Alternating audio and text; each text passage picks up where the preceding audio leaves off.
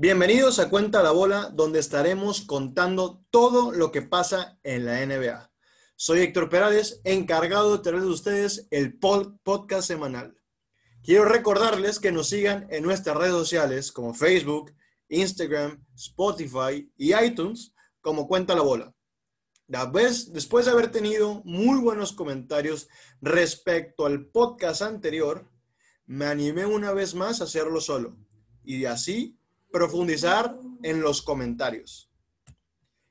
Quiero comenzar con la serie de conferencia que el día de hoy, martes 15, comenzó. Y es la serie de Miami versus Celtics. Una serie en la que yo personalmente dije que iba a ser muy difícil. Estamos viendo dos equipos que acaban de resaltar en estos playoffs. Un equipo que viene encendido y después de haber eliminado al número uno de la temporada regular, Miami Heat, y los Celtics, que vienen de jugar tremendos partidos. Y es el claro ejemplo que quiero debatir el día de hoy. Una serie que va a irse, en mi parecer, a siete juegos. Una serie muy pareja que espero salgan jugadores que no habían sobresalido hasta ahorita. Quiero hacer el caso del ejemplo del día de hoy, un partido que se jugó muy fluido. Los claros ejemplos fueron que en el primer cuarto Celtic estaba dominando el partido. Y es ahí donde quiero profundizar un poquito más. Los Boston, los Boston Celtics tienen un equipo de jóvenes, 100% jóvenes. Kemba Walker, Bam, de Valle de parte de Miami Heat, jovencísimos. Tyler Hero, Marcus Smart de parte de Celtics, Jason Tatum de parte de Celtics y Jimmy Butler de parte de Miami. No puedo dejar de decir comentarios de jugadores que son buenísimos. En mi parecer, el factor más importante de esta serie va a ser el uno versus uno. Los emparejamientos que vayan a hacer cada uno de los equipos va a ser pieza clave. El día de hoy se demostró. Yo ayer comenté con un amigo que el partido de hoy iba a ser muy importante porque así los dos equipos iban a ver cómo iban a resaltar en los demás partidos. Hice el hincapié a un comentario y lo sostengo y lo voy a sostener esta serie. El mayor beneficio de esta serie la tiene Celtics. ¿Por qué? Porque jugando uno contra uno los jugadores Celtics son más fuertes, son más largos, son más rápidos y sobre todo son más jóvenes. Es el claro ejemplo de Marcus Smart. Tuvo un juegazo el día de hoy. Siete triples. Tranquilo. Celtics está encendido y lo vengo diciendo. El primer cuarto lo dominó el, eh, los Celtics. ¿Por qué? Porque estaban manejando el ritmo, la velocidad. Miami Heat, ¿qué es lo que hizo con los Bucks? Jugó el ritmo de Miami. Un, juego muy despacio, moviendo la bola, defendiendo. El claro ejemplo aquí es que yo quiero resaltar a un jugador que espero y sobresalga, que es Jalen Brown. Jalen Brown para mí va a ser un jugador pieza clave, porque enfoco otra vez uno versus uno, Kemba Walker versus Goran Dragic, que hoy Goran Dragic se lució. Marcus Smart versus Jimmy Butler. Los dos van a ser una serie impresionante. Jason Tatum versus Duncan Robinson. Jalen Brown versus Drake, Jake Crowder. Tice versus Adebayo. No puedes imaginarte una mejor serie jugando uno contra uno. Pero aquí tengo que decir algo. Los Celtics son más rápidos, son más fuertes y son más altos. ¿Qué va a pasar? Y el claro ejemplo que le dije a mi amigo el día de ayer, Duncan Robinson y Tyler Hero no van a poder parar a los Celtics. Están muy flacos. No tienen la fuerza que los tiene el equipo de, de Celtics. Marcus Smart va a dominar a Tyler Hero. Y sobre todo, yo quiero que Jalen Brown sobresalga. Es tu oportunidad. Esta serie es tu oportunidad. Hoy tuviste un partido 2-3. Tienes una serie enorme para sobresalir, Jalen Brown. Tú puedes. Nadie te va a poder parar. Jay Crowder es muy lento. Cuando haga la rotación, va a ser muy lento. Es tu oportunidad para penetrar y atacar de tres. La diferencia es que Miami tiene algo muy a su favor, que Goran Dragic está más fuerte y un poquito más alto que Kemba Walker. Esa va a ser la pesadilla de Celtics. Y lo aseguro, y lo he platicado, y todas las predicciones que he hecho se han cumplido. No espero ver a un Kemba Walker al 100%. Hoy fue un pésimo partido. Los próximos partidos, Miami Heat, ¿qué va a hacer? Atacar a Kemba Walker. Jimmy Butler hoy se lo comió cuando hacían los cambios en las pantallas. Se lo comió.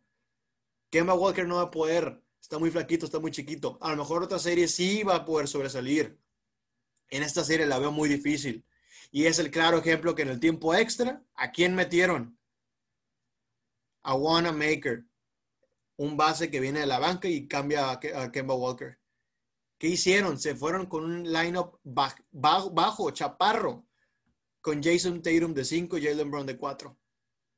Así va a tener que jugar los Celtics. O sacar a Kemba Walker. O poner a Marcus Smart de 1. Son opciones. Ahora, eso es por el, del lado de Celtics, que la verdad es un equipo muy fuerte. En serio, los coaches que vamos a ver en esta serie, impresionante. Brad Stevens, mis respetos. Spolstra, mis respetos también. Vamos a ver una defensa enorme. Hoy Miami Heat me sorprendió con esa defensa 3-2. Impresionante, cubriendo los tiros de tres y sobre todo las penetraciones. La verdad, en mi parecer, yo no pensé que Miami iba a jugar la defensa de 3-2 tan rápido. Fueron a la victoria, fueron por el todo y lo hicieron perfectamente. Ahora, hablando de Miami, no quiero solo enfocarme en la defensa, sino quiero enfocarme en un jugador que yo siento que puede explotar su mayor potencial en esta serie. Bama de Bayo, por favor, ponte a jugar tu mejor básquet, ataca, cómete a Thais. Hoy Thais, el poste de Celtics, salió por problemas de fouls. Si atacan el 5 contra el kid, el poste contra poste, Bema de Valle se lo va a comer, va a ganar, la, va a ganar el matchup. Y es aquí otra vez donde vuelvo a hacer énfasis.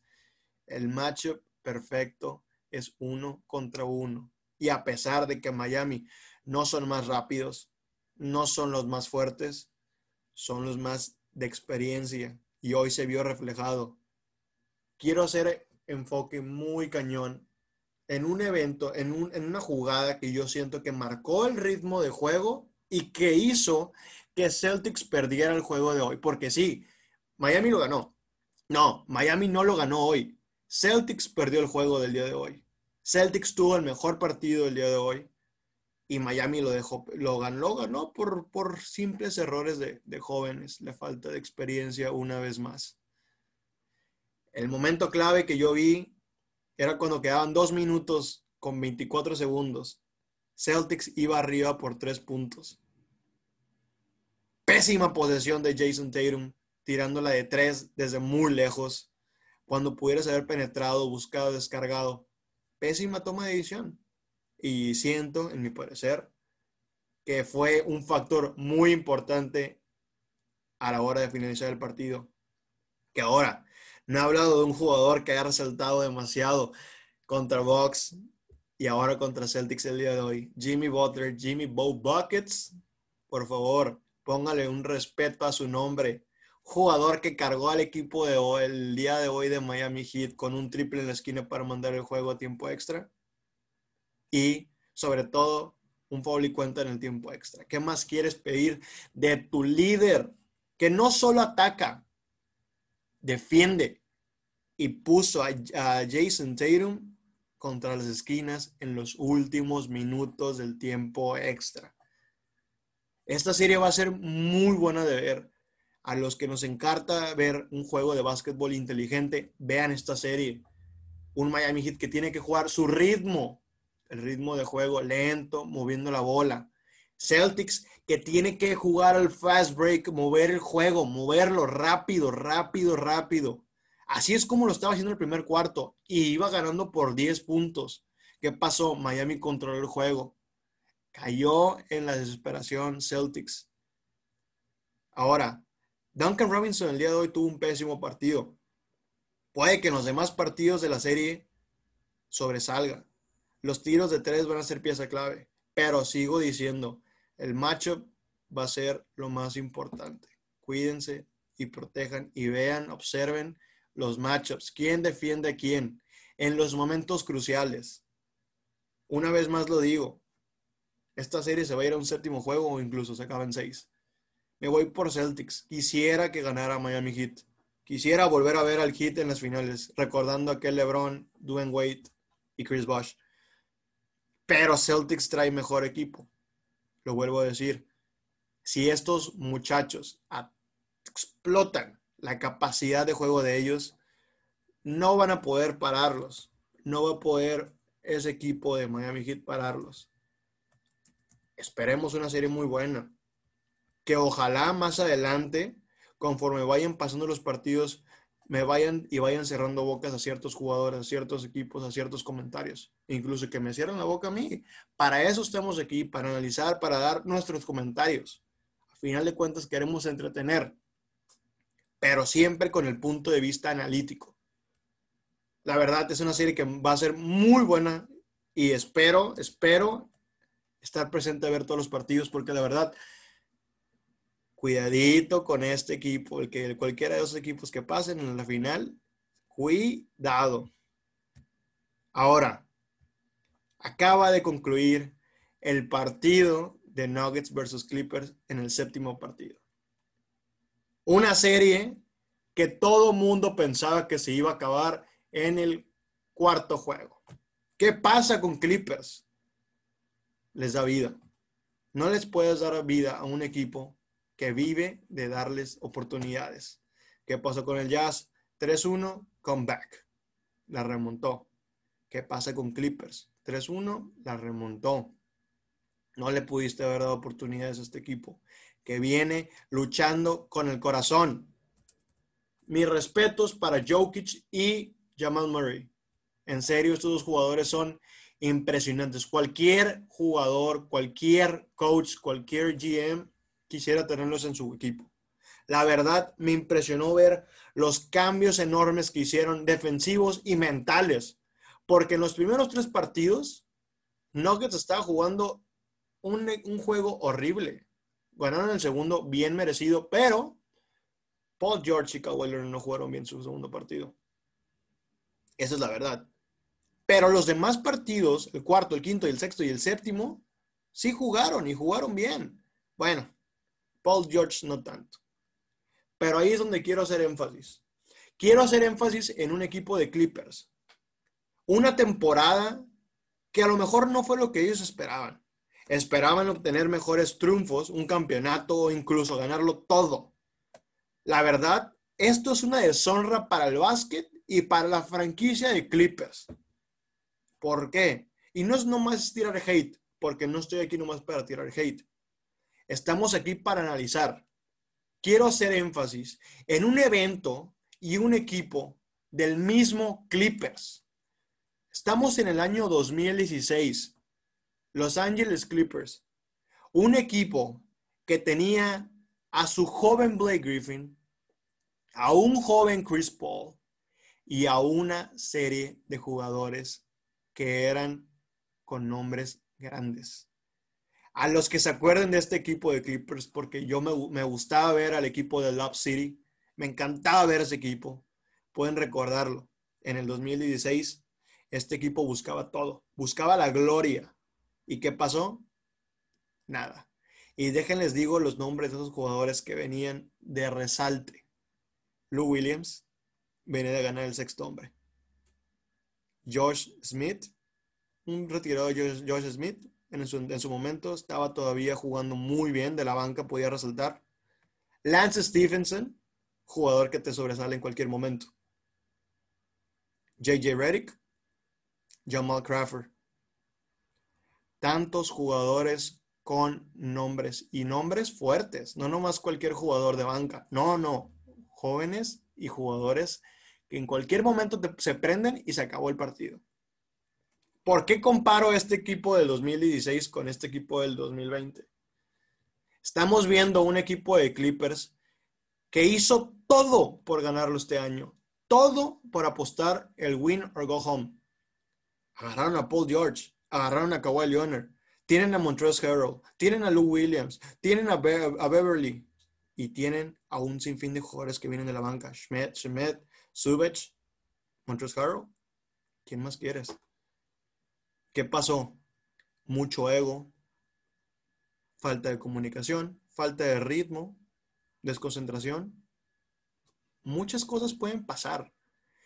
Es, es enorme el what if que hubiera pasado si esta temporada hubiera sido normal, con público.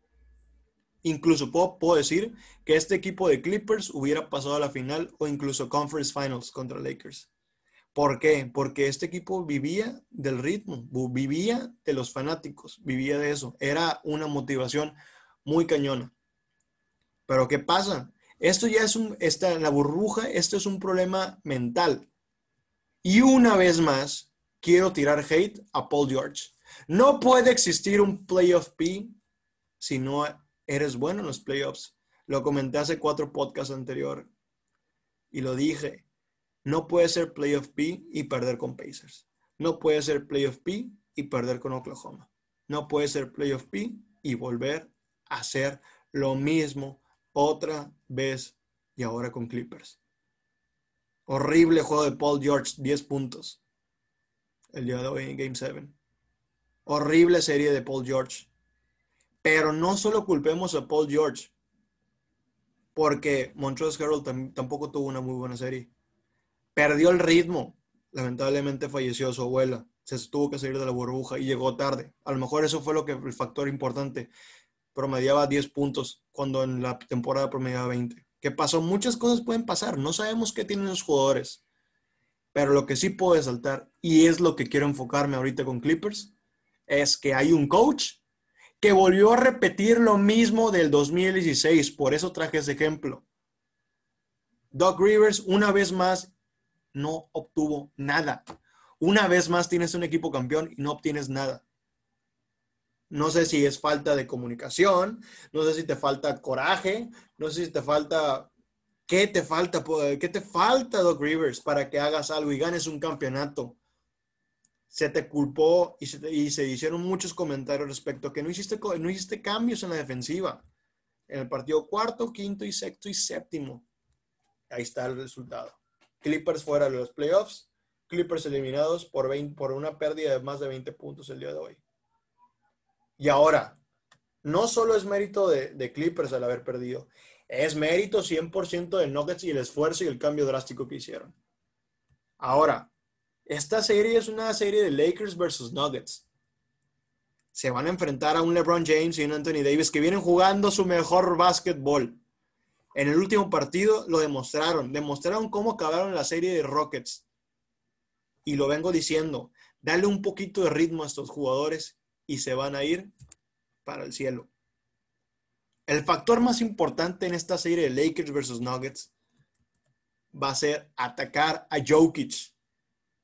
Si quieres ver que no, no dije mal mis predicciones, vete el, hace dos podcasts y dije, Clippers tiene que atacar a Jokic. Jokic es una bestia.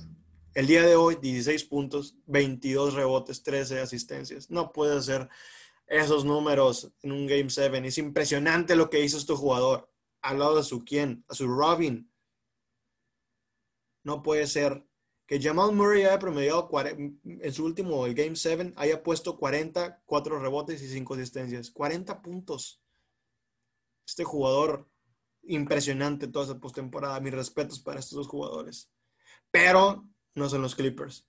Y siento que LeBron, la diferencia de Kawhi Leonard y Paul George, tiene un IQ muy diferente, tiene una mentalidad muy diferente y va a saber atacar a Jokic. A pesar de lo que no hizo Montrezl Harrell y Subich, de atacarlo en el poste, sacarlo por fouls tener un fast break, juego rápido, juego rápido. Eso es lo que tiene que hacer Lakers. jugar rápido, jugar con los alas, rebote, salimos.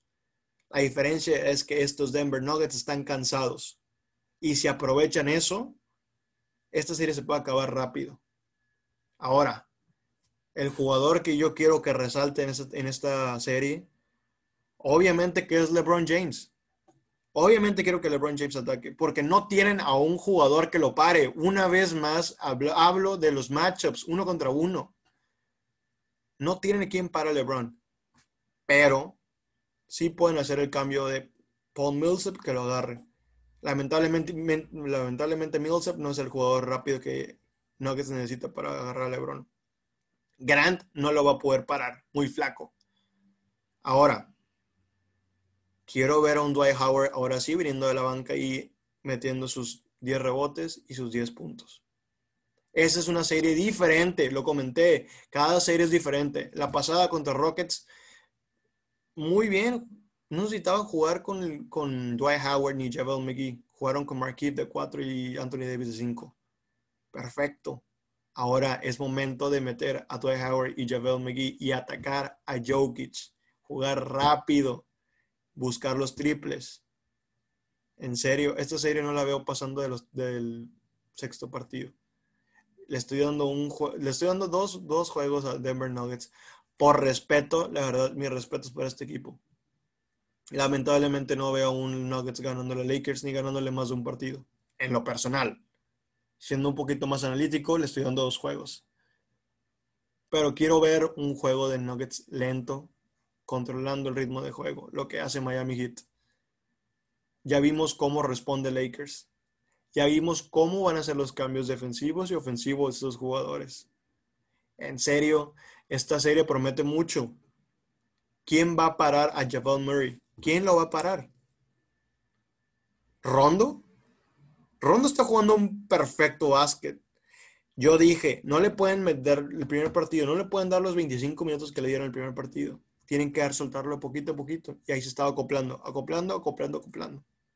Ahora, los jugadores que vengan a la banca, espero y resalten. Kuzma es tu oportunidad para demostrarle, jugar uno contra uno contra Michael Porter Jr. y ganarle, demostrar por qué eres un buen jugador.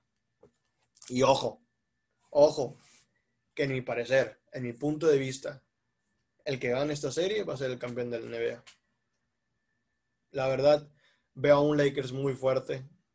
Nuggets, mis respetos. Hay que darle props a este equipo. Hay que darle sus, sus buenas palmaditas en la espalda. Pero no veo ganando a Lakers. No lo veo ganando a Lakers. No van a poder. Y una vez más lo comento, el factor físico va a ser pieza clave en esta serie. Jokic tiene muchos minutos encima de él. Vamos a ver cómo responden. La verdad, yo quería que pasara Clippers. Quería que LeBron demostrara el por qué es el MVP de la, temporada. Lo comenté hace unos minutos. Clippers, eh, horrible, horrible. Nuggets, mis respetos una vez más. Pues ya escucharon mis predicciones de los partidos de la conferencia del Este y del Oeste. Esperemos ver mucha garra a la hora de jugar un buen básquetbol de la NBA. Soy Héctor Perales, de Cuenta la Bola. Muchas gracias por escucharnos. Espero les haya gustado este podcast diferente y cualquier comentario por nuestras redes sociales. Instagram, Facebook, Spotify y iTunes como Cuenta la Bola. Nos vemos la próxima semana para otro podcast semanal. Hasta luego y muchas gracias.